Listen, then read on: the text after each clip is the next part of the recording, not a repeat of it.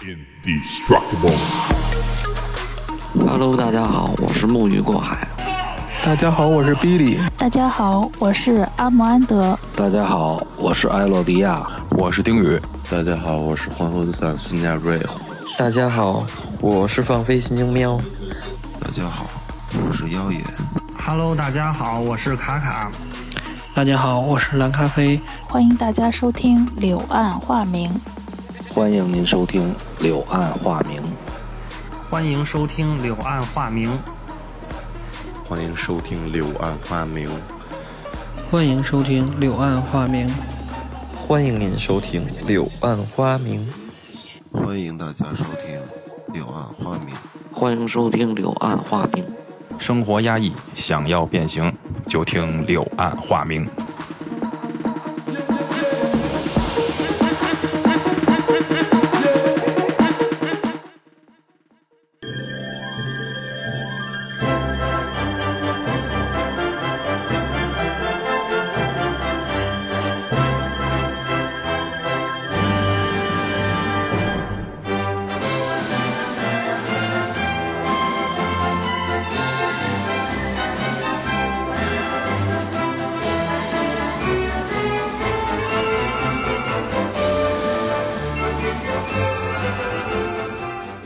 大家好，欢迎您收听最新一期的《柳暗花明》，我是 David。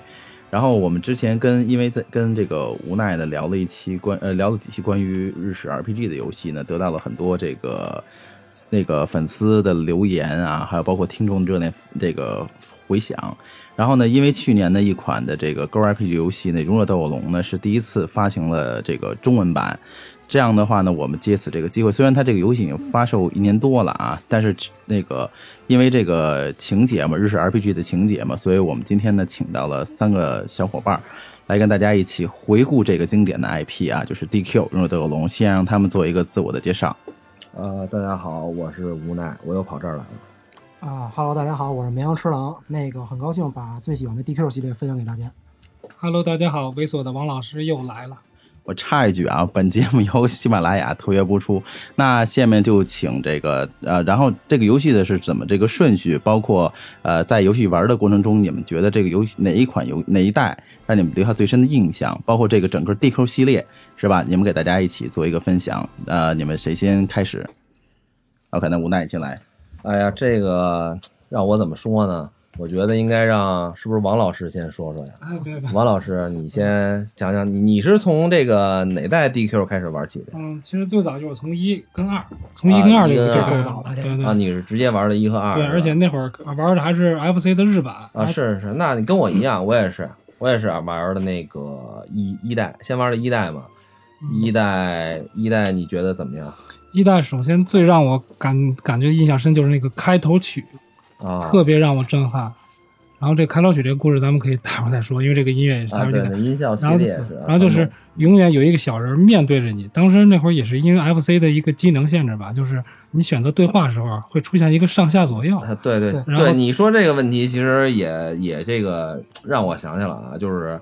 当时嘛，因为玩 RPG 是先研究菜单。嗯，先研究菜单呢，它那个就是它的 DQ 是进菜单第一项是对话调查嘛。对，完了呢，进去选了之后呢，他出四个东西，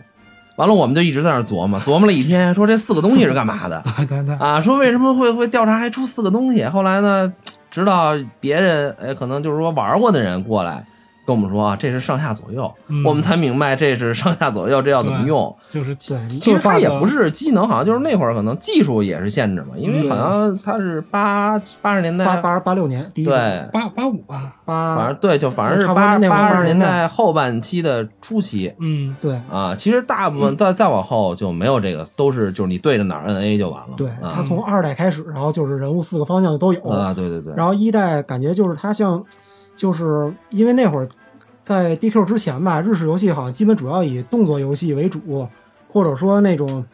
就是很直观那种操作性。而像这种扮演一个小人儿，然后你走来走去，走来走去，然后对话呀、调查这样的东西，这种游戏很少，几乎可以说这是第一款呃这样的。对，因为它这个一代嘛，还是挺印象深刻的。这个制作阵容哈，其实那会儿来说。就是其实鸟山明还不是说就是特别火，就是因为是八六年嘛年他那会儿还不是说就是已经到了就是说已经疯狂的那个地步啊。呃，这个呢是人设，完了那会儿还有一个我记得最最比较记忆印象深刻的就是一代是密码记录嗯，对，啊，一代是密码记录，这一点是是一经典的。我从来没有记录成功过，我就没有抄对过，我从来没有抄对过啊。后来就没办法了，就是晚上睡觉开着机，第二天接着玩儿啊。那会儿我记得几个游戏嘛，就是密码记录的，对《圣斗士》《圣斗士勇者斗恶龙一》《天使之翼》对，这仨游戏，那个那俩游戏是你靠不关机也不不可能玩通，嗯，只有勇者斗恶龙，你反正你靠不关机你还能玩通。这是一代嘛，一代 VP 本身流程不是特别长。当初玩游戏谁没有个小本本记密码用的？真是啊，对我反正是没记成功过，我自己写画了下画下来那个自己都认不出来。那会儿、日文嘛，啊对，那会儿后来玩那，个 GB 上那个 U 白，嗯啊，当然也是这种这种记忆方式嘛，然后就觉得怎么会有这么反人类的东西，就是嗯，尤其对中国玩家特别不是，其实一开始当时 FC 的机能就是密码都是比较简单、比较单一的，但就唯独就是这个，嗯，勇者斗恶龙特别复杂。啊，对对对，其实你说这个对，因为我记得那个天使之翼嘛，就是你自己蒙什么一串儿什么的都能蒙进去，当然就肯定不是你原来那个记录了，可能就指不定哪关了，什么能力，反正就觉得挺挺意挺有意思的。那会儿也愿意试，小嘛就是。对他嗯这皱纹好像就是特别，就是分好几段嘛，完了好像十十个十个单词那样的那那对一种。差不多，因为它跟动作游戏不一样，它关系到你的级别、你的经验、你甚至是你啊还有坐标什么的，坐标在哪儿嗯，对，然后对你在哪儿，然后剧情发发展到哪儿了，就等等等等，所以它这个密码里边还是挺复杂的。对，反正一代就是也就一个人嘛，就是还嗯好一点啊。对。开开篇之作，然后再吐个槽，一代让我最不爽的就是那个在山洞里边要举举个小火把，黑小黑圈对对对。然后二从二之后就取消了这一点，对这点还是比较不过欣慰的。一代一代感觉它那个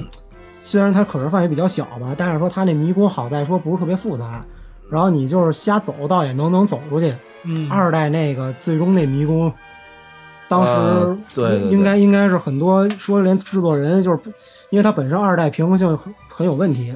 然后那个导致就是说你迷宫太复杂了之后，你经常遇敌，完了打不过你也就只能是脱棺材了。对也也对也就这样，DQ 经典的脱棺材。对，脱棺材了。他这个二代反正就是怎么说呢？他是一个他想变一些东西，但是我感觉呢，反正不太成功对，啊，不太成功。啊二代就是可以说也算是开创了日式 RPG 里边三就是小队小小队小队的这么一个概念。嗯然后呢，而且也是感觉就是第一次是把勇者这个概念，就是相当于是具化成了三个人，然后这三这三个三人一组才能叫真正的勇者。比如你那个操作那主角，主角那应该是历就是历代唯一一个只会砍菜刀的这么一个主角吧，就一个皱纹都不会。啊，对然后对对，然后再加上那个呃有应该算僧侣这个角色的那个二王子和那个法师的三公主。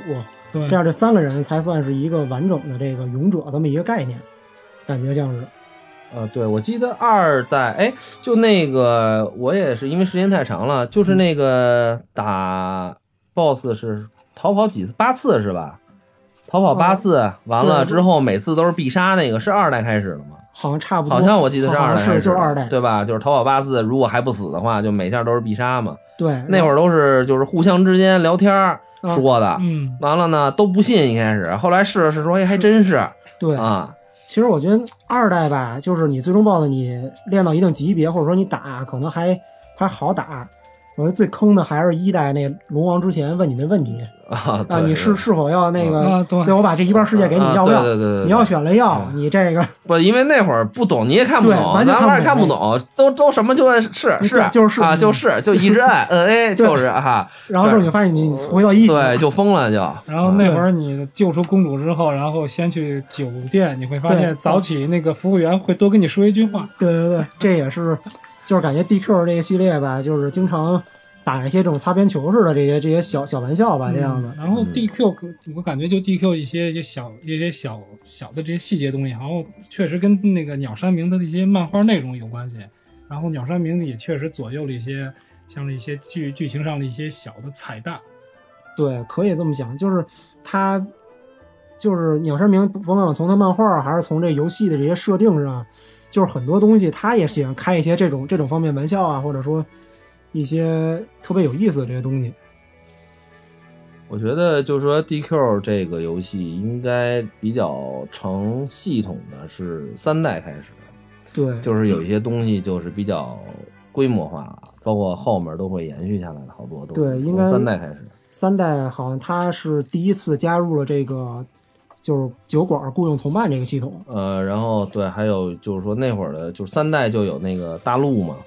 什对对么世界地图也大了，就比较完地善了上世界和地下世界。地下，当时好像有说法说它三代那地图应该是跟咱现实生活中啊，对对对，是有是有是有，对有一定的是因为当时那个就是那个就那小本儿，它还有那地图嘛，就是它那个卡盗版卡在那个小本儿里面，还有那地图。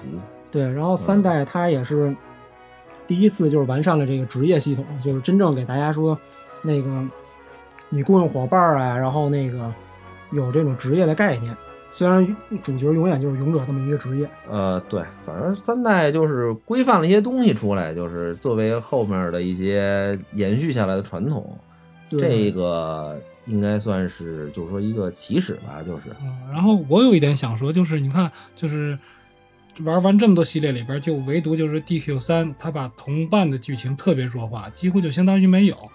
然后今天我来路上我还想了，他为什么会有这么一设定？可能就是因为你看 DQ 一，DQ 一上的时候是三代主角的坟墓，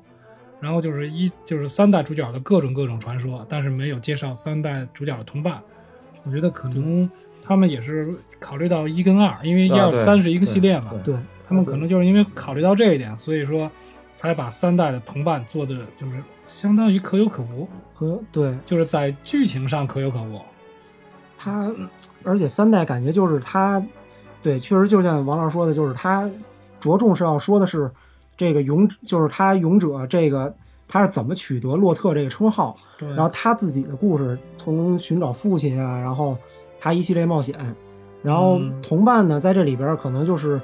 起到一种帮手的这么一个作用。对对，所以说就直接就特别弱化了，直接就上小酒馆里边蹬一个就，对，所以直接就弱化了，直接就上小酒馆里边随便找个人就过来了。对，其实反正就是说这前三代嘛，就是一个一个系列嗯，啊、就是它叫，其实应该是叫当时说法叫罗德，对罗德啊，罗德三部曲嘛，就是罗德嘛，罗德勇者啊，勇者罗德。然后现在好像它官方译名是叫洛特，对对对，因为罗德这个是因为就是有漫画啊，哦有勇者斗龙这个漫画叫罗德的文章啊，当时是对应的就是勇者斗龙这前三代的一个大体的一个剧情，有专门的漫画，不是鸟山明画的，是别人画的啊。他这是相当于后传的还是不是，就就是那个内容。对对对对对，因为哦这个有漫画，你可以买，呃你可以去，如果愿意收集漫画，你可以去买一套看看。那他这个应该就相当于是可以说就是把游戏里边弱化的同伴的这个一些故事啊或者什么东呃，也也不是，因为那个我印象没错的话，他那个罗德文章主要说的是二代的剧情，哦以为主哦以二代啊，以二代为主。还有一部漫画，你我觉得应该都看过，叫那个《神农之谜》，或者叫那个《哦有印象达伊的大冒险》。主角有点像阿三呆嘛，代就是的主角那个嗯吧？呃，不是不是，他那个对，反正对对对，有点像，但是他不是跟那个游戏没有关系，没有关系就而是自己编的，对，但是都是那种世界观嗯啊，这个也也挺有名的啊，叫《达伊大冒险》嘛，也可以叫《神农之谜》，这个都是当时的，就是其实就是热潮嘛，就是因为啊，嗯，是对，这是主要是根据这个前三代出来的对，大地之章。对，完了，其实它它主要完了就是四代开始，四代就是四代是四代开始应该是一个相当于分水岭吧，就是它整个系列相当于剧情这块儿就是更更更着重剧情这块儿的表现。对，四代的话，就是我觉得很完美。四代，呃，四代我觉得非常完美的一座，就是说，首先它是还是 FC 上的最后一座，对啊，但是呢，就是很完善了，就可以说是把这 FC 所有的机能也好啊，还是设计啊都用上了。F 呃，而且四代是我玩了得有两三遍吧，当时也是嗯就是说，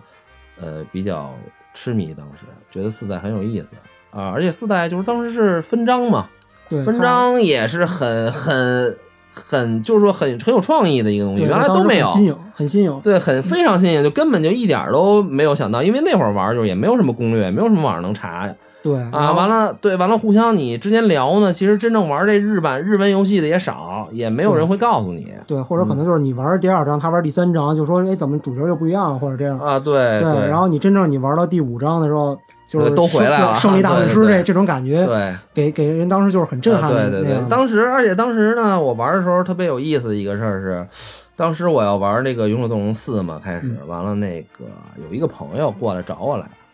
呃，小伙伴儿，因为那会儿都是小孩儿嘛，找我来说那个呃带了一东西给我，带了一什么呢？就是那个金手指，嗯啊，就是 FC 的金手指，嗯，FC 金手指你知道你见过吗？真没见过，你没见过吧 FC？FC 金手指什么样呢？是它就是一个卡，嗯，就是你先把这卡呢插在机器上，你再把那个游戏卡呢插在这个卡上面，完了，一开机呢就先进这金手指画面，你去选什么密密码什么的。完了呢，就是那会儿呢，我一想，哎，这挺好的呀，《勇者斗龙四》。嗯我说这个，我给他，我一看那个，他有一本册子，上面写着什么能调九十九级啊啊！我一想，操，九十九级，这还勇者斗恶龙啊？我说勇者虐恶龙吧，这个让我爽一把吧，是吧？嗯调一九十九级进去，第一章那战士出来了，嗯完了就开始打，打了完了就开始升级，就咚咚咚咚咚咚就升级，升了二十分钟，就升到九十九了。我说嗨爽，完了呢，他就人家就就回家了，人家就说那个咱回头再见了，就是完了呢走了。走了，开始了，开始打，打完第一关 BOSS 倍儿爽，一路狂虐。嗯第二关上来，哎，我说没了？我九十九级人呢？啊 哎呦，给我急的，当时完了，就后来就是就往后玩嘛，嗯就一直玩到最后才收回来，才明白怎么回事儿，就是因为这分章节嘛。分章节，对，完了呢，就是其实按理说这第一关的战士在这个《勇者斗龙四》里面是。就就不上不了场的，就在最终那个他不是一个好用的人，但因为他九十九级了，所以我在第一次玩的时候就一直用了用它然后啊打对对对，战士虐虐虐龙，呃，对对对对对，这个就是说分章节，这个就是第一次把我给坑了。是然后四代是最先出现马车系统，对马车，对马车，嗯，然后而且那个反正印象比较深的是，他当时复刻版的话用的是七的那个引擎嘛，然后也是因为他当时加的那个同伴对话的这个系统，同伴对话这系统的话，它就是对于表现四代，因为它四代角色是相对比较多的这个，对对对所以它对于角色的这些性格呀，包括它的一些这个很丰富的故事，然后就是起到一个很好的一个一个表现的这个作用。呃，对，它四代像那个特鲁尼克，嗯四代都是特鲁尼克，完了第二关那个公主和那个喜欢他那个卫兵，对啊，这些就还有那个舞娘那个娘啊对，那些就姐妹对姐妹对，特别就是这些，你看就是后来像什么那个《勇者斗龙》出那个英雄集结嘛，对里面就是四代的人物特别四代人物多，最多。对，因为他四代这些角色确实特别鲜明，就是你说当时当年玩的时候也不不懂日文嘛，但是就是你看这些角色，你都能看明白他想表达什么或者什么的，就是印象很深刻。对，而且他那个印象中好像到了那个 Switch 版的那个《英雄集结二》，应该就除了那个法师老头儿以外，其他角色都都加入了，啊，应该是人人人数最多，可能也是因为大家都都特别喜欢这对对，个角色。应应该是对，对，然后呃，接下来咱们该到五代这块儿的话，五代可以说是我最喜欢的一座嘛，就是它的故事应该是在整个系列里边儿就是描写的最细腻，然后那个讲的是主角波澜壮阔的一生嘛。呃对，因为五代还因为五代是这样，因为五代当时就是说在出的时候，呃，接触人很少。对对吧？因为当时他是 S 超任嘛，超任那会儿没有几个人能买得起，因为你一个超任加一套磁碟机，你真真那会儿不是一般人能消费得起了。所以呢，这又造成了一个什么好处呢？你最后，呃，要玩模拟器嘛，基本上都是最先出的都是玩模拟器，因为超市模拟器出很早啊，出的很早，而且很完善。那会儿就是那会儿已经有网络了，网络呢，一那会儿就是它的就是说完善的一些剧情讲解啊什么的都有，你可能就是那会儿刚玩它的时候代入感都很强，就不像之前了，就是闷头就玩，就是玩嗯，对，可能就是一关，就觉得可能还跟原来那种过关游戏似的，一关一关那么打。呃对对对就是练级，完了什么买装备什么，就就那么着的。对，而五代它就是说，那个相当于它每每一阶段，每一阶段那个对于主角的就是他跟随着主角的成长，你玩的时候，他的游戏的视角也会产生一些变化。你小你在小时候的时候，你扮演主角，然后你去调查书架上那些书什么的，他会告诉你说那个，哎，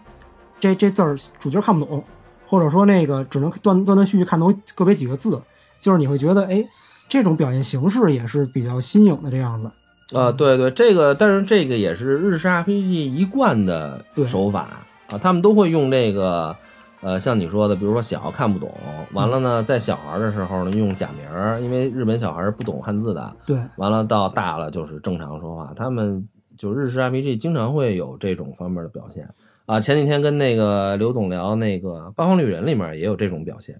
啊，就是利用文字的表现来说你这个当时的角色处在的年龄段啊。对，或者他的一些心境啊，或者什么的。还有两位妻子的选择。后来后来复刻版又又新加了一位，第三位，嗯，当然感觉第三位加那个台词吧，就稍微感觉有点生硬啊。然后，并且就是就是他在选择这三位妻子的时候，嗯、其实就跟就跟人一样，你面临的选择很多，然后呢，你能得到的回报也不一样。一个是你的青梅竹马，然后另外两位是富家的小姐。然后你如果你要选的是那个两位富家小姐的话，你到之后你还能拿你岳父的那个各种装备什么的，对可能对你对你通关就比较有帮助。但是可能多数玩家第一次玩的时候还是更喜欢那个长得特像十八号的那个比安卡。对，多数玩家其实第一次玩的时候就是摁 A A A A A，对吧？嗯，刚才绵阳说那十八号，我还琢磨了一会儿，我是十八号，我心想哪嗯多少号那比点点点人的是怎么着啊？十八号，十八号啊，哪个台的？对，十八号你孩子，我没好意思说。行，现在好意思了。嗯，然后据说当初 DQ 五发售的时候，那天排着长队，然后那天还下着小雨，当时就配合这个主题“天空的新娘”，嗯，当时 DQ 这边就当时一那个艾尼克斯，嗯，还特别拿这事儿宣扬了一下呢。哦，还有这么一段故事啊，对，其实不是说那个《勇者斗恶龙》不是说只能规定了吗？后来只能周六发售吗？对，是它好像是从二代开始，因为一代一代其实一开始艾尼克斯他在做的时候就是没打算当成一个系列，可能啊只是说做出第一部来，然后因为也只是一个尝试嘛。但是这一尝试之后，说最后全球销量一百一百多万，一百多万，然后在当时是一个天文数字这样的，然后导致说二代发售的时候，大家就是翘班啊或者什么就是三代，我记得。二代三代，然后就都翘班，然后去去去买，最后这都给加到那法律里头了吧。对，就是说不让它一般，因为日本一般是周四发售对啊，游戏周四发售，因为就是说周五可以补一次货对啊，所以他这个呢，因为就是说怕你就是翘班翘课去去买这个东西，买这个游戏，就让你到周六，反正休息日那你就随便了，你爱怎么折腾折腾。对我记得你们玩那个如龙的大佬，是不是如龙里有一个这情节？我记得是几代的时候，对吧？就是帮小孩什么抢抢的游戏的这个如龙零吧还是几呀？重置当时是有是有是有这么一个支线，对吧？对，是买买勇者斗恶龙的游戏的一个支线。对对对，我记得特别清楚。这个当时好像因为我不太玩，但是我有一朋友也是说这说这个事儿，还问我来着。我说啊，对对对，是当时这挺火的嘛，就是嗯啊，就是有什么抢小孩的哈，什么矿工的，什么逃学的，对什么的啊。然后不过那个也正是因为就是这种热度嘛，然后今年不是说一题外话，今年那个日本就是节日节日协会，然后正式定那个定那个《勇者斗恶龙》一代发售那日子是作为《勇者斗恶龙》日，然后等于写也算写进日本法律或者这样一个相当于一个约定俗成的这么一个一个日子了吧。啊对，就算有一个官方承认的这么一官方承认的东西了，嗯，毕竟是国民级的 RPG 嘛。对，然后五代还有一个比较大的一特色就是我们可以收那个怪物作为伙伴，然后来那个啊，对对对对，这个在当时好像应该也是，应该也不算最创新的了吧？但是对于这个系列来说，还是第一次尝试这个。对对，因为《勇者斗恶龙》也是，说实话，它是很保守的，其实是对啊这个游戏很保守的。它不像《最终幻想》那样，就是可能每一代对每一代全是全新的系统和全新的设计。但是其实也可以，也可以也能看出来，就是它其实《勇者斗恶龙》每一代的话，它对于这个系列来讲都是一种全新的，就加加了很多就是全新的系统啊，或者说一些很有意思的玩法之类的。呃，对，哎，说到这儿，就是说，你说这个家能收怪物了，就是说，你觉得就呃《勇者斗恶龙》里你最喜欢的怪物是？我还是最喜欢史莱姆骑士。最喜欢史莱姆。史莱姆骑士啊，因为这应该是五代第第一个能收到的那个比较强力的怪物。啊，王老师呢？嗯，史莱姆啊，蓝色。史莱姆啊，我还特地买了个帽子呢。对对，我知道你想拿史莱姆干什么用？啊？啊，这个我呢，我其实这个《勇者斗龙》系列一直最喜欢的这个怪兽就是杀人机器、杀戮机器或者叫那个。啊，对对，能能转圈那个，对，能转圈，完了，一边砍你一刀，一边射你一箭那个，对，我就觉得挺挺厉害的。我记得玩那个《勇者斗龙：英雄集结》的时候，就杀人机器那那关那 BOSS 就挺难打，你就看他有那个红外线瞄准嘛，瞄着你，完了你得躲那个。对，第一次你要真挨一下，真疼那个。啊，对对对。然后五代好像就是他其其实感觉就是从系统上可能是比较有意思，然后剧情呢感觉就是前期比较有意思，但其实你到后期的话。也就是差不多那种，就是你打魔王啊或者什么样，但是没不像前期那样新鲜感那么足了。其实，嗨，对，其实对于就是说中国玩家来说嘛，就是 A，对吧？这个这个这个无所谓。就跟那个你要说这个《勇者斗恶龙》在中国来说，主角名儿这个最多的什么不就是啊吗？对吧？嗯，现在就是说你其实五代说这么多，因为就是说五代呢确实也是比较热门的一代。啊啊，对，说到这个呢，就是我有一次去去去那个日本，日本呢，我坐飞机嘛，完了边上是一个日本人，他就用手机玩《勇者斗恶龙》，呃，就是说因为手机重置，其实我也看不太清楚他玩的是哪代，就完了呢，我就随便聊天，我说你玩的是《勇者斗恶龙》，嗯，那个人说对五代，他说 five，他说五代，人告诉我就是我说啊五代很经典，我说啊对。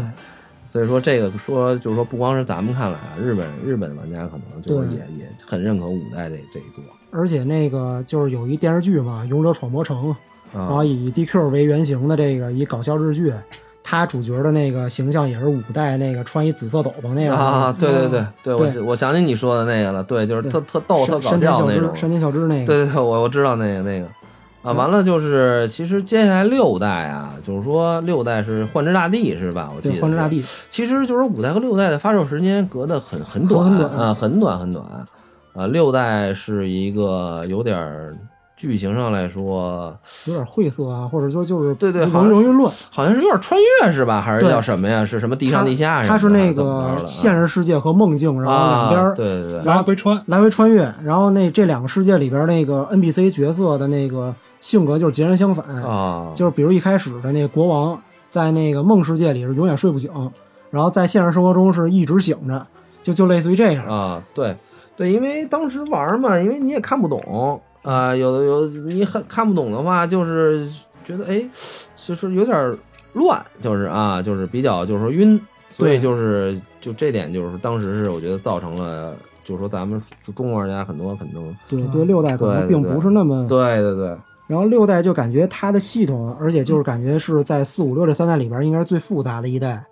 然后又有这个怪物同伴，然后又把那个职业这个这个系统又回归，然后同时又加了那个就是高级职业的转职啊，然后之类的这些东西，就感觉你要说一一路 A A A 过去，然后你就根本玩不明白这个东西了。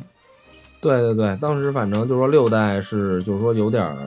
没有在就是说咱们这个中国玩家这圈里火起来嘛。啊，真是这个也是像你说的，这些可能是造成的这个客观原因啊。对，然后六代呢，反正对于中国玩家来说，应该印象最深的是那个叫特瑞的那个角色啊。对，从那个《勇者斗恶龙》怪兽篇，然后这块也是让大家熟悉他小时候是个什么样。然后在正作里头，他刚一登场上就跟着一个绿色大恐龙了，战斗恐龙，这个应该是玩家就是比较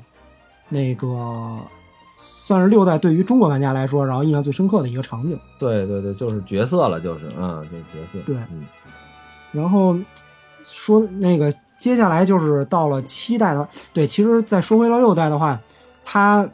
同期发售的那个《最终幻想》是应该《最终幻想七》，已经在那个 PS 平台上，PS 平台对，在 PS 平台上出了，而六代还是在超任上。对，然后虽然说这俩平台不同嘛，就是你不能非硬比较说这哪个画面好哪个画面次，但是说真到了七代，真那《勇者斗龙》七代上了 PS 之后，大家发现这艾尼克斯和史克威尔这个技术实力上可能真是就是差的有点多，或者说理念不一样。对，因为七代《勇者斗龙七》是隔了好多年才发售，对，甚这个 PS 的末期了，可以说是才那当时《最终幻想是不是都到八或者九了吧？当时《最终幻想》到九了，到九已经出完了，才出的那个 DQ 才出的 DQ 七对对我记得特别清楚。完了，DQ 七是几张盘来着？是三张好像对对对，完了两两张两两张对，反 DQ 七两张，对，反正不是一张盘，就是我记得特别清楚。DQ 七当时是叫什么一店的战士，对伊甸的战士啊。完了，当时呃，这个期待怎么说呢？就是说。嗯，评价很不好说啊，评价真的就是说褒贬不一，嗯，但是有点儿就是说，嗯，口碑不太好。对，呃，在不光就是说在，因为因为那个年代就是说咱们的这个信息已经就是稍微已经是放开了，对，就是不网络已经基本有了，而且什么的，就是说杂志啊什么的也比较就是说更新的快了。就说在日本那边好像也不太不是特别好，然后咱们这边玩呢就感觉也也是有点儿。就是因为，因为它的画面，首先一点就是可以说是让卖相不好啊，对，就是说让可以说让玩家当时有点大跌眼镜，说，哎呦，这都是两两千年以后的时代，怎么还有这种画面？怎么是这么回事儿啊？对，因为因为那个年代呢，就是说再不追求画面的玩家，也就是说因为随着这个四时代的这个发展，也会对画面就是说有一定的追求，所以说它这个画面上面来说就是表现比较不好。然后它就是我觉得期待吧，它一方面是画面的问题，另一方面就是它这游戏慢热的有点太厉害。哎，对对对，对它就是不论是从原版，然后还是从之后 3DS 复刻版，你从那个游戏刚开始到你能打第一场战斗，往少了说你得至少一个半钟头。对然后你才能对，一开始在村里一开始费半天村里就各种对话啊 对，然后那个 PS 版的会更长，因为 PS 版里边就是神殿的剧情会会更多一点。对对对，加了没错加了加了那个就是最最初那个版嘛，对不对哎，就是当时我觉得呃反应最多就是怎么又臭又长，就是又臭又长 又臭又长。然后用人家话说，就是期待说我可能通关需要一百个小时，六十多个小时在那跑路，就大概这种感觉。对，就是同就是你同样一个地图，你要去两两次，而且剧情对也算稍微有点关联吧。有点关联，就是现在一次，然后当时穿越那一次，对对对，然后甚至有的时候，比如说你要找个圣水灭个火，你要回到之前的一个地方，哦对，找一个婆婆，然后要个水，然后你还再回到那个现在这个时时代，对，就是当时你也需要记这个东西到底在哪儿，其实也是挺那对于那个看不懂日文的来说，这个特别困难。嗯而且，但是呢，就是期待吧，我觉得就是应该是，呃，相当于是旧时代的 DQ 的一个集大成之作吧。就是咱们要是说看它好的一面的话，它确实是把之前所有 DQ 系列它的优点基本上都集合了。但是呢，就是可能由于各种原因吧，并不是那么的火。之后的 3DS 版呢，其实相当于也算是多少弥补了一些这个当年可能就是没有玩到这个游戏的一些遗憾吧，然后也对之前的一些弊端做了相应的修改，但是毕竟你剧情不可能大改，所以那个跑路还是躲不掉的。还有一点就是，明明是勇者斗恶龙，但是七代的主角是渔夫的儿子，他跟、他跟勇者好像没什么关系。对他好像应该是除了九代天使，嗯，然后再加上这七代，好呃七代七代其实每一个角色都可以转职，最后都可以转职成为勇者。这样的话，可能就是多多少少也是弱化了，说我这个世界就是那个由这个勇者来拯救这么一一种一种概念吧。嗯，对，因为这个确实是因为《勇者斗恶龙》系列，就是说强化这个勇者这个角色还是很很有传统的。首先你，你说从这个起名儿，你只能给主角起名儿啊，对对吧？为什么要给他起名？因为他是勇者，勇者是谁？勇者就是玩家，就是你啊。完了，还有包括就是说这个主主角是从来不说话的，对对吧？就是为什么呢？因为他是你，他他你想说什么你都知道啊，你不用说，你只有什么，你只有选择是的时候他点头，选择不的时候他摇头啊。所以这个这一点就是说也是一个就是说不太好的这个改变。对，嗯其实说到这名字的话，那个他其实感觉就是不论是日文原版名字，还那个还是那个中文翻译的《勇者斗恶龙》，其实感觉他就是，其实也仅仅是一代可能对这名字最贴切，就真是一开始公主是被一恶龙然后拐走拐到洞窟里，然后你去打，对，然后最终 BOSS 也是叫龙王，而实际上你到二代开始，勇者还是勇者，但是龙基本就变成跑龙套，甚至于就是小怪主要就是什么魔王啊、什么邪神啊一类的，就是对就是越越变越变越大了这个对对对，然后那个七代呢，就是呃说一个我印象比较深的一个小故事吧，就是他那个期待就是大家能玩到第一个那个呃村庄，第一个村庄。然后呢，按照他当时的那个故事设定呢，就是说那个那个村子是叫伍德帕尔纳村，然后呢，这个村子呢是以一个叫帕尔纳的这个英雄然后来命名。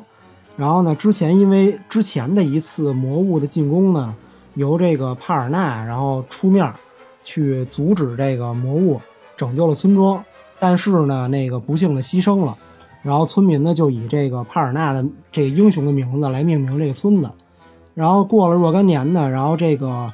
呃怪物再次来进攻，并且抓走了那个村子里所有的女性，然后就跟那个村里男那个男性就说：“你你们必须得把这村子毁了，否则那个那个你们家这这个这个亲人就回不来。”然后就是在这种情况下，然后主角我们就穿穿越了，穿越到这个这个过去的这个伍德帕尔纳村，然后到了这儿之后，就发现那个天空很灰暗，然后那个寸土不生这样的，然后寸草不生，然后呢，主角来到那个村子前村口，就会碰到一个叫马蒂尔达的一个女战士，她当时呢是管主角这个团队就是借，就是要点种子，说想要祭奠一下亲人，祭奠一下亲人，然后呢那个，并且帮助主角嘛，就是一路上那个。呃，打败一些怪物，然后帮助主角进村。但是刚到村子，然后主角就发现这个马蒂尔达这个女战士就不见了，不见了。然后虽然很奇怪呢，然后主角们就在村子里边调查呀，然后跟村民询问怎么怎么回事儿。然后这时候就会发现村民很就是有点躲躲闪闪，刻意回避一些话题、一些问题，并且主角想要到村子最里边的一个小房小小房子，然后村民都会阻止。然后这时候玩家要是要是进了那个房子，就会发现是那个当时那个村子的一个英雄叫汉克，汉克。然后他他因为那个被魔物打伤了，然后只能在家里那个疗养。然后村民怕那个魔物过进来抓抓走他，所以就是刻意隐瞒这个这个事儿吧。然后呢，那个在主角就是帮汉克那个治好了伤之后，治好了伤之后。那个他们就一起一起去那个像类似于魔物那个大本营这样的一一座塔里头，说去最后讨伐这个魔物。然后当最后打到塔塔顶，击败了那个一个钢铁螃蟹这么一将军，将军之后，然后那个魔物的老大就出现了，然后恰恰就是之前帮助过主角的这个马蒂尔达那个女战士。后来我们才知道，就是通过主角的一个梦境。我们才知道，就是当年那个英雄帕尔纳就是马蒂尔达的哥哥，哥哥。然后他实际上说是去讨伐魔物，然后村民呢就跟他说：“你先去，完了我们随后去接应你，随后接应你。”然后，但是呢，那个最后发现村民他实际上很胆小，并没有去，被村民晃点了。对，然后呢，就那个那个。放了鸽子之后，那你也没辙了。然后最后帕尔纳牺牲了，然后这事儿呢，让马蒂尔达他就知道了嘛，嗯，他就就怀着对村民的这个怨恨，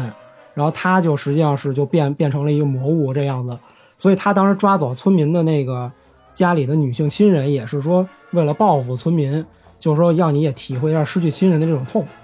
然后呢，但是呢，那个又因为主角儿然后过来，就是因为帮助他嘛，然后那个。呃，又是给他种子，完了又同时通过主角一些对话，让他觉得说可能这个人类还有就是感化了，对，也感化了他，也感化了他。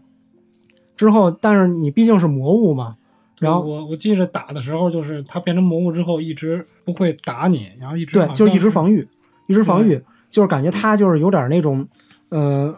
怀这种愧疚的心情吧。嗯，然后这可能也是就是日式 RPG 的一种一种特点，就是它实际上并不并不一定通过特别复杂的动画，而只通过很简单的一个动作就能震撼到玩家的这种心灵。而且还是剧情杀，你不杀不行，对，是一个挺尴尬的。对，然后玩家玩家呢，当时知道这个事儿之后，其实你在打这个 BOSS 的时候也是心里很纠结这样的。就是说你这个这个期待啊，就是说像他说这是一个开头的这个剧情是吧？就是说也其实他呃这个叫怎么说呢？从这个叫游戏的平衡度设计来说，也是因为就是说呃引入一个不太难打的 BOSS 来作为一个前期的铺垫。啊，这个同时设定了像咱们的一个故事，这个就是说，呃，从这个游戏的系统和游戏的剧情两方面，啊，都给你做了一个很好的一个，就是说开开始的一个阶段的设计。通过这故事，然后先带你就是进入这个情绪，然后进入这整个的这个，呃，相当于是带你引入这个世界。对，然后呢，你呢，同时又从这个游玩角度讲，又不难。啊，你又遇到一个像你说的，就是挨打不会还手的 BOSS 啊，就是整个去这么，哎，给你就是说由由浅入深的给你先带进来，啊，这个设计呢也是其实可以看得出制作人的一些心意。这个期待呢，像像其实像你说的，就是说亮点确实可能不太多，对啊，完了褒贬不一也好啊，是口碑不好不太好也好，就是说反正就是差不多是，呃，公认的。这个咱不是说咱们就是说对，咱不是说咱们就是去贬低他或去黑他，确实期待这个游戏。像那个刚才咱们都开始说，就是说各方面都的评价都不是太高。他处在那个时代也比较尴尬。对对对，处在一个就是说，嗯，也是比较对，就是说技术力追求更新的那么一个时代比较强的。他这一点是减分就是太多了。对，大家更追更追求的是，学生技术上对画面炫不炫，什么多边形有多少个，那会儿讲的都是这个嘛，就是啊。实际上，期待好像三 D 的，也就是那个地图吧，就大地图那样。对，但是它呢，就是说呢，但是就是说从整体的，像你说的，就是说从剧情上呢，也就是说太费劲了，对。啊，就是说不不爽快啊什么的，这种也是因为因为确实是这个，所以到了这个，因为他出的时候，我记得是两千年了吧，对，两千年两千年初，对，就是是已经是 PS 末期了，PS 末期就是说那会儿已经各方面的 RPG 也好啊，什么也好，就是说已经去追求爽快度也好，对吧？因为那会儿你看是什么传说。啊，什么星海什么那些都是啊，就是三 A 出的那些都是追求这些东西。玩家的口味也被调动了，啊，所以说它真的就是说也是一个算生不逢时吧，啊，因为它主要它拖的时间也太长了，它跟上一代隔的时间也太长了，对，隔了好几年，然后才出一新的，然后又是这么一种，就是让大家第一眼看上去就不是那么讨喜。对对对，但是呢，如果你说七代是这样的话呢，八代就是完全的一个哎，完全的一个就是说反之的一个反啊，就是说那个是负面的，那八代就是正面的。应该说画面应该是 PS 二时代巅峰 RPG 里边也算是可以说是排得上名次。对对，因为当时给那个 Level 五做嘛，说是 Level 五做，确实是这个八代可以说是就是说你玩这个八代的时候，觉得就是简直是不可思议，觉得哎呀这是勇者斗恶龙。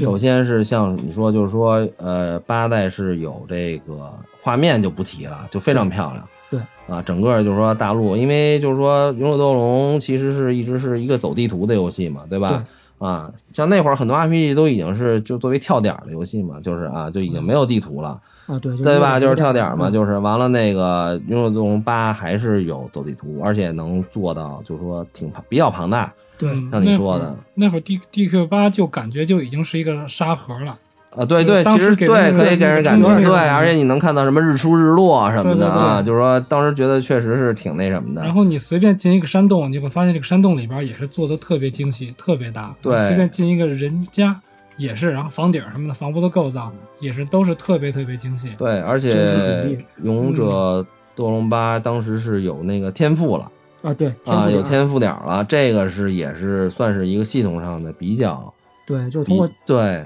通过天赋点然后来区分一下角色的职业，或者说对对发展方向嘛，嗯，对。但是说其实好像应该也就是你满级的时候也总会差那么几点，然后点不满吧，应该是对对对，也挺纠结的。其实反正就刷种子嘛，对，有就刷去。然后那个八代，反正我印象中他那个也是在各种细节上嘛，然后你比如你进山洞里头，主角也会举一个火把，但是不对对对会影响你的那个可可见度了。对对对，只是说你看着特别漂亮，然后它火光的那种光影效果呀什么的。而且八代应该是第一个第一次出现，就是你角色在战斗的时候，你能看你角色干干嘛啊干什么动作。对对对，而且八代的怪物那个系统，就是有什么那个哦竞技场。嘛斗啊，那个我觉得做的也比较庞大，对，那就是对，就是比比以往的可以说都庞大了很多。而且嗯因为那个八代的，因为这个系统进化和画面的进化，怪物的这方面也觉得特别漂亮，特别生动啊对，就是你投入度就一下就强了很多。对，而且八代就是因为它用了那个真实比例嘛，对对对然后也特别就特别能体现鸟山明那画风，就是你越看越像龙珠那样。啊，对 对，就就那种感觉。啊，而且八代我记得能骑不死鸟是吧？对吧？对，然后啊杀人豹，对八代八代让我最不爽的就是杨格斯怎么长残了？对，哎，老杨那个是不是还有一个那个少年杨格斯？对，还有一外传游戏跟特鲁尼克那种似的。啊，当时多萌，多多萌多萌！对小孩还挺瘦的啊跟咱小伙似的，可萌可萌了。对后来怎么长那样了？小山贼是吧？那个啊对山贼对小山贼，嗯，对，但是重情重义，然后挺可爱的那么一角色对，跟那个国王跟那国王斗嘴的时候那个，嗯，反正就是八代真的是挺这个震撼的，可以说是呃算 DQ 历史上比较重要的一座，对，因为怎么说呢？难得的是一个就是又叫好又叫座的一座，对，而且啊而且画面就是特别鲜艳。对，真的就是你拿到现在来看，也也不不是过时的一在种 DQ 感觉系列里，对，可能除了十四以外，十一，八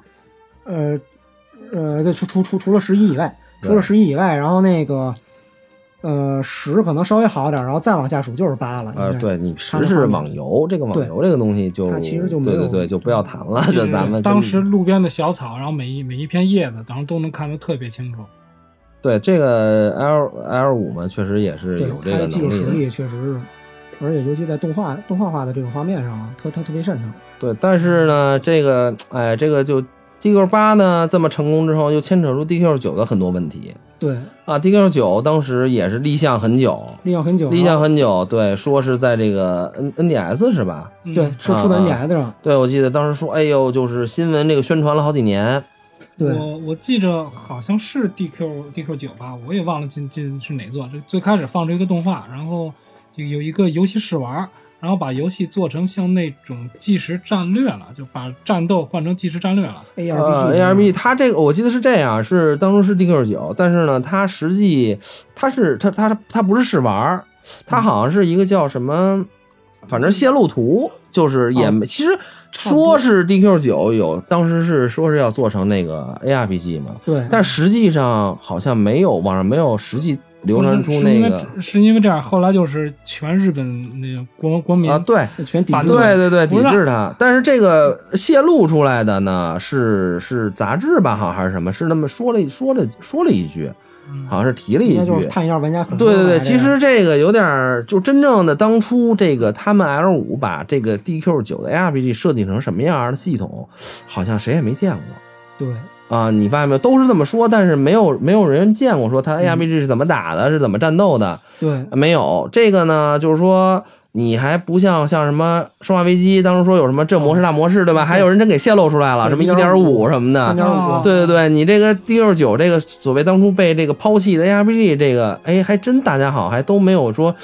具体见过啊，可能是我孤陋寡闻，但是好像真是这么这么这这么多年，我是对对，我是没看到过这个，其实我还挺好奇的。但是从实际上 DQ 九最后完成品来看的话，我觉得当时 L 五可能是想做成跟暗黑那样的，啊，对因为他对对，角色从这代里，除了他就是时代网游那个是有纸娃系统，然后你装装备啊都能在那身上显现出来，然后再加上配合 NDS 的一些机能，对一些什么网络网络联机啊，然后那个这这些这些特性吧，可能他是也是在为网游这来做做准备，但是确实可以感觉出来，就是九代呢，可能在剧情上也并不是多出彩儿，然后它可能主要是作为一种试验性的作品，然后对在试验这种联机啊、刷刷刷这样的这种系统上，然后来，嗯、就是做出一些尝试来，包括藏宝图啊，然后对对对。这样的，对，它就是有点这个呃，其实它我感觉它 A I G 就是 A I P G 就是想做成那种对呃，还包括能什么联机什么打那种迷宫什么的。就是 L 五擅长的那个嘛，对吧？他后来出过很多类似的私人联机，什么打打推图什么那种的，他是想做成这样。反正就是看当时看过一个文章吧，就分析那个 DQ 九的那个从技术方面来看这个东西。当然人就说，其实你从现在 DQ 九的完成品来看，你招在酒馆里招募了四个同伴之后，画面已经开始掉帧了，就是已经不是那么流畅。然后当时如果要真你做成那个 ARPG 那样那种无缝的地图的话，可能实现起来也确实很困难。尤其是你像 DQ，它最大一个特点是怪物还有角色的招式啊，然后皱纹非常多。而你做成 ARPG 的话，要实现起来可能也并不是那么容易啊。这样，对对对，但是不过其实 L L 五的这个技术能力还可以，因为在 NDS，NDS 机能确实在摆在这儿 NDS 就在掌反正掌机时代 L 五出过几个就是类似嗯类似这样刷的嘛，这种所谓的四人联机完了二 D 二 D 三 D 这种结合的对刷的游戏，还表现还可以，还可以啊，还可以。但是整个 DQ 九呢，反正就经过这么几次折腾吧，真真假假的这些消息也好，最后的成品吧。就是说不温不火啊，没有是大家也不骂他，大家也没夸他，就是就这样吧啊，对对对，但是就是并没有达到那种期待。对，而且也是拖了挺长时间。对，他是因为因为就是各种发布嘛，完了又改，又说推翻了什么的就零八零九年才发售的啊。对，反正就是说拖了拖了几年之后呢，反正感觉就是一下，而且那个年代确实是日式 RPG 比较低沉的年代，对，就是感觉就是说都连日本玩家都可能都无所谓了，都是感觉啊，就是那么一个年代。对你出 DQ，我肯定为了这信仰我会玩，但是说，并不一定说你出 DQ 九的那会儿，主流都是什么呀？出 DQ 九的主流那会儿都已经改成那什么了，就是 PS 三时代了。现在啊那种动作游戏对呀多一些啊，PS 二是那个 R RPG 日式 RPG 最后的辉煌嘛。完了到 PS 三好像一下因为成本一下上去了，好像好多人就不不太爱做，而且就是说市场也也也不太接受那个年代，确实特别少嘛。对节奏比较慢，嗯然后对对玩起来可能就需要对，因为那会儿作为我的感受就是，哎，到了 PS 三，呃，我那会儿 PS 三最开始那个说我想买台 PS 三，我说买 PS 三玩什么呢？对吧？就说我我主要是为了玩 RPG 嘛，嗯但是我就等了几年都没等到一个说，哎，就是说这个这个 RPG 必须得玩，我要买一台。啊，就是这么一个时代，所以说那个年代，我感觉就是说，不管日本啊还是什么的，就是对这个游戏这种类型游戏的这个接受程度，就好像一下就下去对了。算是日式嗯 RPG 一个低谷低谷时期啊。对而且你要说 PS 三那会儿，你让我现在脑子里第一印象说出来的 RPG 应该是《二之国》了吧？二之国也是晚期的了，对，晚期，嗯但是说是一个算是可以说比较让玩家觉得哎还算不错的一游戏了，但是你想不出来别的。呃，PS 三呢，我是这样的啊，P 呃，这个就是话题又跑远了啊。PS 三其实我觉得三 A 有几部作品不错，呃，星海、哦星海四、对还有那叫永恒中烟是吧？叫 E O E 是吧？还是叫什么？对吧？那个那那那个游戏做的非常棒。玩的人少啊，对对对，因为那个三 A 的，就是说游戏做的系统特别深奥，确实好玩，你弄明白特别好玩，弄不明白就特别晕。啊，这个但是也完了，也失败了。嗯，对啊，也就是说他做的那么好的游戏也失败了，所以那那个年代就真是就是说作为玩 RPG 或者日式 RPG 就是很很灰暗的一个年代，青黄不接啊，对，那个年代就感觉很奇怪啊，就是反做应该作为日式 RPG 的主战场的 PS 三，实际上作品并不太多，反而三六零上好像要呃对跟日式 RPG 还挺，多的那种。三六零什么蓝龙啊，传传说啊对对，完了还有那个呃那小胡子做的那叫什么？小胡子，呃，做的那叫那个那个，反正有一个游戏，我忘，我实在忘了叫什么名了，也是都不太成功。对啊，那你说，呃，表现力上什么的都不太成功，表现力还挺好，画面啊什么的，你像蓝龙对吧，什么的，对，蓝龙也是鸟山明的那个作画，对，所以那个年代很奇怪，呵 呵很古怪，也不明白为什么。你说就真不行了吗？那你从最近的这个态势来讲，也也也发现还不是这样日。式 RPG 现在又又逐渐被大家所接受，然后这样。啊对对对对，所以说真是这个 DQ 九那个年代是一个比较古怪的年代。嗯，其啊实其实现在想想，我 PS 三里边的 RPG 只有 FF，啊，对，那会儿哦最终幻想可能要多一些。一个是最终幻13哈想雷霆，对，对十三雷霆嗯十一下十，然后不是也出了一个 HD 吗？啊，对对对。好像我 PS 三里边 RPG 就只有这个。啊，对我 PS 三，反正印象最深的就主要是那个星海三 A 的几个作品。对啊，因为确实是完了，就是说 DQ 九，所以说说到这一点，就是说可能你说跟 DQ 九当时，呃，像咱们说的，就是说也没人在乎它好，也没人在乎它坏了，就是像你说的，可能就是说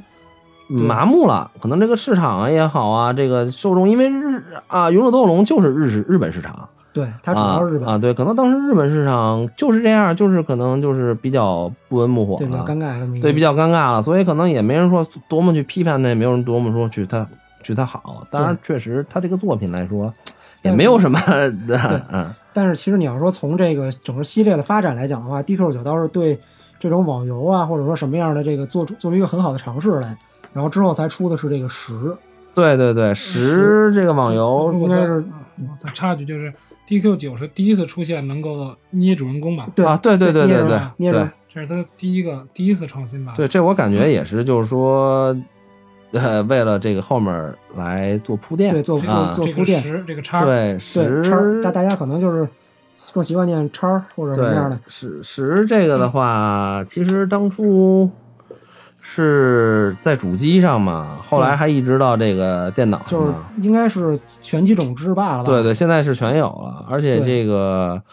三 DS 好像现在现在咱们国服有代理是吧？我记得那个盛大的，盛大你玩过吗？我玩了，你玩了，你现在还玩吗？现在偶尔玩玩吧，因为它毕竟是现在走月卡制嘛，也没时也没太多时间来玩这个。哦但是它其实就是从我个人感觉来讲，DQ 十它虽然作为一个网游，但是呢，你完全可以把它当做一个单机 RPG 来玩，而且它的剧情啊什么的，就是也是很出色，很出色。哦嗯，因为它实际上你虽然它是网游嘛，你注重一些社交啊，然后一些那个玩家之间合作之类的，但是说实际上你从加入游戏中的第一个工会之后，你就可以在酒馆里边随意雇佣你工会里边所有的人，就是不受等级限制。你一个一级的小号，你可以带带一九十九级的那个满级的一个一个 NPC 跟你出去打、打剧情。就是雇你雇你工会里人的镜像是对吧？一个镜像啊雇镜像啊。然后呢，去打这些剧情，而且它就是除了可能一些演出动画上不如最新的那一些作品，或者不如那 DQ 八这样的，可能动作少一点儿，但是它的剧情的文文字量，就是应该是可以媲美一个 DQ 的一个正作，并且它呢，就是呃，从不论是从菜单还是从那个战斗系统啊之类的，就是很原汁原味的 DQ 的这种这种味道。当然，现在国服呢，它可能毕竟也为了照顾中国玩家的那个操作习惯，可能加入类似于《魔兽世界》啊那样一个技能图标的这么一种、啊那那样的操作界面。但是你完全可以选择就是传统的 DQ 啊那个六项选啊，对对对，选单那个就是文字假名那个假名，啊然后那样的调查什么物品对调查什么皱纹哈啊，对，然后它时代呢，就是，呃，怎么说呢？相当于就是把原来 DQ 的所有的一些那个杂七杂八的东西，然后都就是给你做往深了做，包括那个什么金属迷宫，然后老老虎机，啊老虎机然后那个这些东西，然后里边又穿又加入了一个那个锻造系统，包括料理这样子。对，这是网游必备嘛，网游必备的东西必备啊。但是呢，从 DQ 整个系列来讲，它这个锻造这个给之后十一的那个锻造系统，相当于打了一个很好的一基础。啊，对对对，其实这个网游这个，就作为咱们来说，就是说接触啊，包括这个接受度啊，可能就是还是稍微差一点点啊。对其实就是说，呃，这个 DQ 十也是挺早就出的了，我记得最早是在位上吧，对最是吧？早是最早是在位上啊，最早是在位上，其实也有年头了。等于说，你到这个十一代之间得是有多少年了？到一六年，对吧对，到一七年，到也是隔得相当长了，相当长。出来之后呢，十一这部作品也是像可以说现在来说啊，表现最好的平台肯定就是 PS PS 啊。完了呢，就是说从呃画面什么各方面来讲呢，就是说也确实是符合了当前主流的这个东西但是确实不如八代当时那么惊艳了，对对吧？就是因为就是说它确实是可以说超出当时的水平了，十一就是符合呃对符合，就是说就应该是这样，对啊你也不不觉得有多漂亮，但是呢，它就应该这样。啊，其实我刚刚前不久刚把 PS 四的那个《勇者斗恶龙十一》打通，然后其实让我感动的就是看这个结局，它最后的结局就是引申出了三的开始。啊，对对对对对，是这个，好多人都是这么说，他没有明说，对吧？但是说好多人都说这个后面是应该是接着，对对对，因为他他后边有一句特别明显的话，就是说什么，嗯，就原话我忘了，那意思是宝贝是十六岁了，你十六岁，然后今天是你第一天进古进王城的日子，啊，对，这应该是接着三代那个刚开头那，个，这就是三代刚刚开开头。对对对，而且十一他还有就是说那个开始输那个密码啊，什对，么复活咒复活咒文什么的，对，这也啊是给就是相当于是嗯。他出在三十周年这个节点上嘛，可能也是让大家回回顾一下这三十周年一些经典的东西。然后里边龙最后还说了一句话，就是也是原话我忘了，反正那意思就是最后是这是那条龙，龙跟十一的主角就说说，如果有一天将来我误入歧途，然后请你务必制裁我。然后当时就是另外一个画面，然后特洛的那把剑，然后就是最开始一，哦。那个特洛穿着他那一身衣服，啊，就是一代那装甲，对对对，所以说就玩完玩完那个十一之后，你会发现十一才是 DQ 的最开端。他讲的啊是，对对对他讲的是对，因为本身三是最最前面，从时间线上来说是最前面嘛。他讲的是三之前的之前故事对，所以这个呢，其实就是说，呃，勇勇者斗恶龙系列的这种所谓的就是说剧情的联系度啊，其实本身不是特别，强不强，它可能啊。什么三部曲，三部曲，其实你不管它也没有什么任何意义。对，嗯啊，所以说呢，就是说它的它呢，其实我感觉啊，就是说这个勇者斗恶龙它这个十一啊，主要就是玩情怀，就是。啊，它其实主要的目的不是说为了怎么样去让你串这个剧情对啊，去做这些事儿，它主要是为了让你想起来什么当年你的一些情怀也好啊，当年一些玩儿的时候能不能这个感动也好。我第一个发现的情怀就是在最初始的时候，然后遇到就是你遇到第一棵树可以看回忆的那个地儿，嗯啊。然后就是你看到有一只小狗，嗯，你跟它一说话，小狗就一直跟着你，哦，就跟二代那个是吧？对对，就跟二代时候，然后最先想起的就是这个梗，然后那个，我觉得就是说，他肯定 DQ 十一这款作品是那个是 S S E，它是为了纪念这个整个《勇者斗恶龙》三十周年这么一个时间节点来出的，所以它当时是出的是 PS 和 3DS 双平台，对，并且其实你要按照那个制作量的来讲的话，应该是两个平台三款游戏，PS 版，然后 3DS 的 3D 和 2D 两种画面，啊，对，这相当于是两款完全不同的游戏了。然后呢，我觉得对于我来说，整个 DQ 十一最能体现情怀的就是 3DS 版的那个十度迷宫这这一个系列、这一块儿，它当那个你比如说像那个，就是你要玩到一代的场景，它就是相当于是把那个历代里边，比如一些有意思小情节，它给你讲讲前因后果，或者说之前发生的什么事儿。然后，比如说你要是在那个玩到一代的那场景的话，那个里边所有的 NPC 都是特别有时代感的，只能跟螃蟹似的那么横着移动，啊，对，然后面冲着玩家，而只有你自己操控的十一那主角四人组是可以四个方向都能都能走的那样子，就感觉这种时代的碰撞感就是特别强烈。哦，那还一个 3DS 版，因为我没玩我是玩的 PS 的，确实是，就是说，我觉得我也是听别人说了，说嗯这个差别最大就是这个迷宫最后这对些啊，然后它这个它比较有意思一点，就是说它历代的那个迷那个作品的场景、啊，完全是用的是当就是那一代作品第一个平台上的那种画面风格，所以一代就是一代到四代就是 FC 时代的那种风格，像素，对像素。然后呢，那个四呃五代六代是超任那样的，然后呢，那个七十 PS，对，七十 PS。然后八代呢，那个因为你不可能把人物给抻长做成真实比例啊，也就是 Q 版那样的。从八代其实开始，它的迷宫的那个画面其实都差不多类似，差不多了啊，差不多，对。就跟十一那个自己的三 D 画面其实类似。啊，对，其实说到这个十一，还有一个就是它没法拖棺材了哈哈哈，PS 嗯版、对 PS 版啊，这是最最遗憾的，没法拖棺材了。对，然后它那个再说它十一就是另外一个比较有意思，就是 3DS 的那个二 D 画面，这个就是现在看它的画面风格可能是像 DQ 三时代的那种画面风格，我想，我想可能就是九零后就接受不了。对，就是特很难接受，而且战斗啊，就完全踩地雷那样的，就是特别复古那样的方式，可能也不太适合于现在这种就是追求爽快感呀、追求效率的这这这样的。对这个，反正就是它也是怎么说呢？它就是说算福利吧，它本身出这个也算一种福利，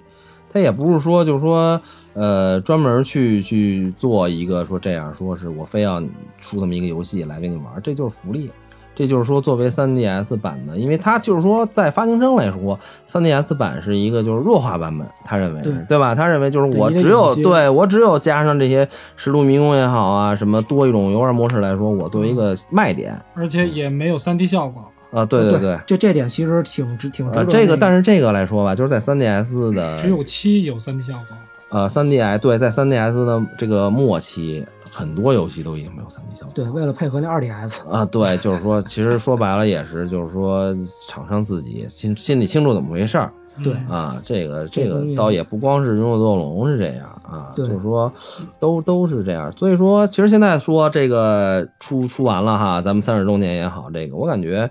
勇者斗龙》这个是一个，就是说。解说《勇者斗龙十一》是一个情怀为主的游戏，对啊，情怀为主游戏呢，同时就是说，嗯，你这个整个可以说《勇者斗龙》系列也是一个偏保守的一个哎制作风格啊，但是呢，就是说，像像咱们说的，就是说最重要的，我有一点就是，呃，传统也好，情怀也好，可以说是肯定会被大家都。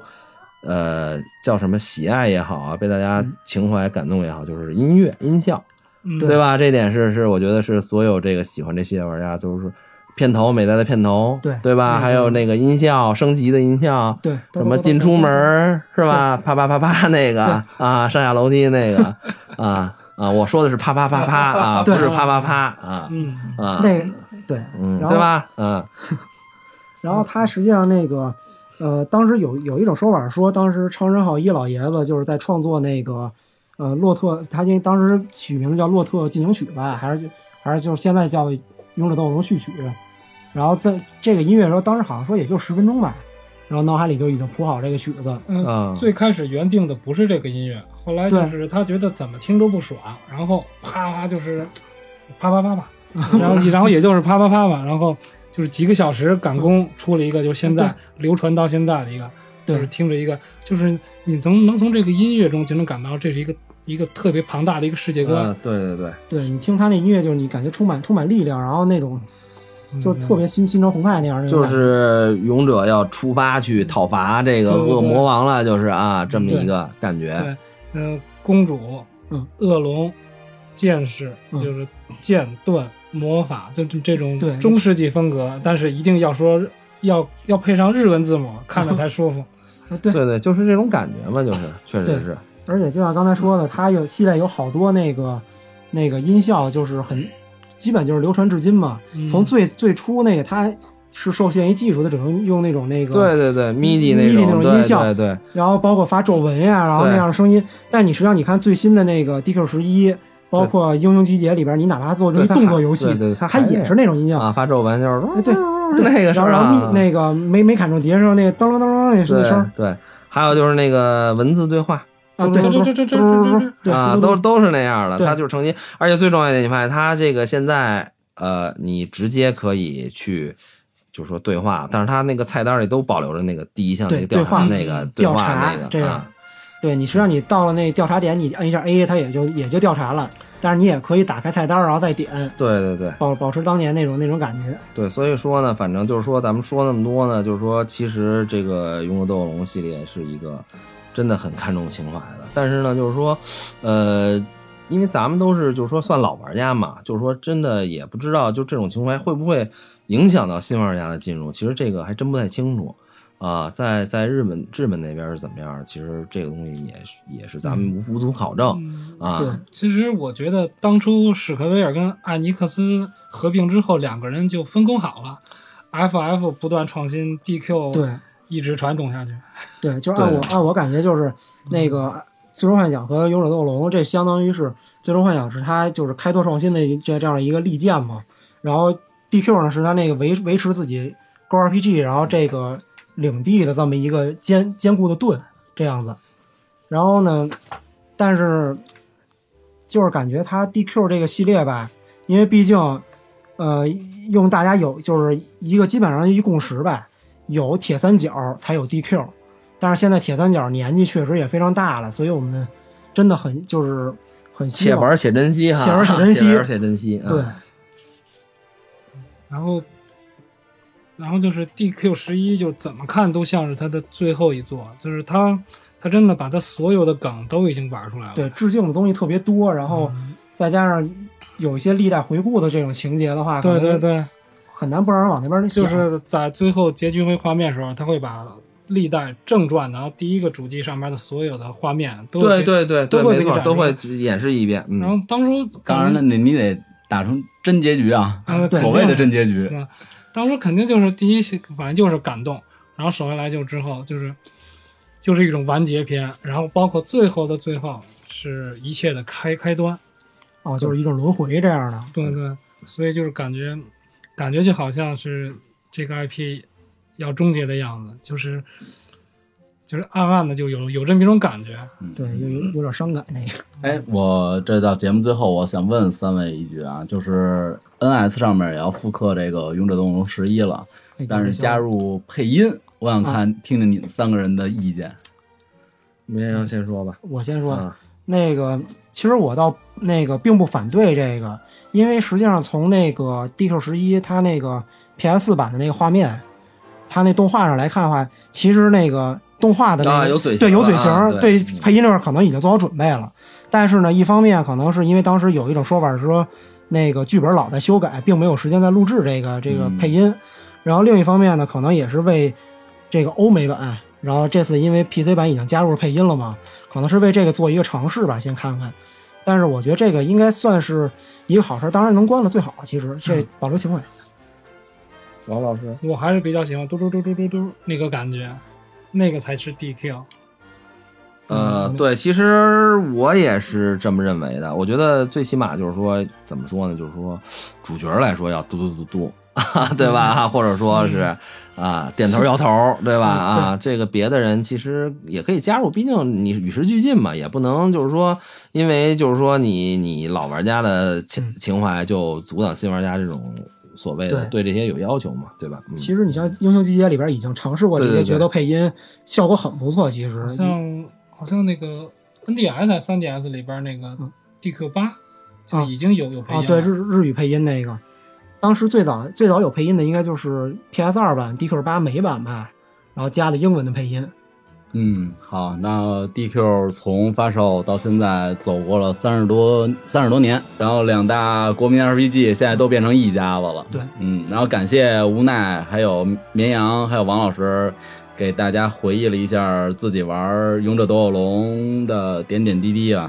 嗯，感谢感谢三位，嗯感谢感谢听众，感谢听听众听众朋友，嗯。感谢感谢。然后本节目由喜马拉雅特约播出，然后大家关注一下那个呃柳暗花明的这个公众号，然后上面有无奈跟老刘做的一个日式 RPG 的一个小板块，然后也是每周吧固定播出啊、感谢大家收听，再见。再见。再见。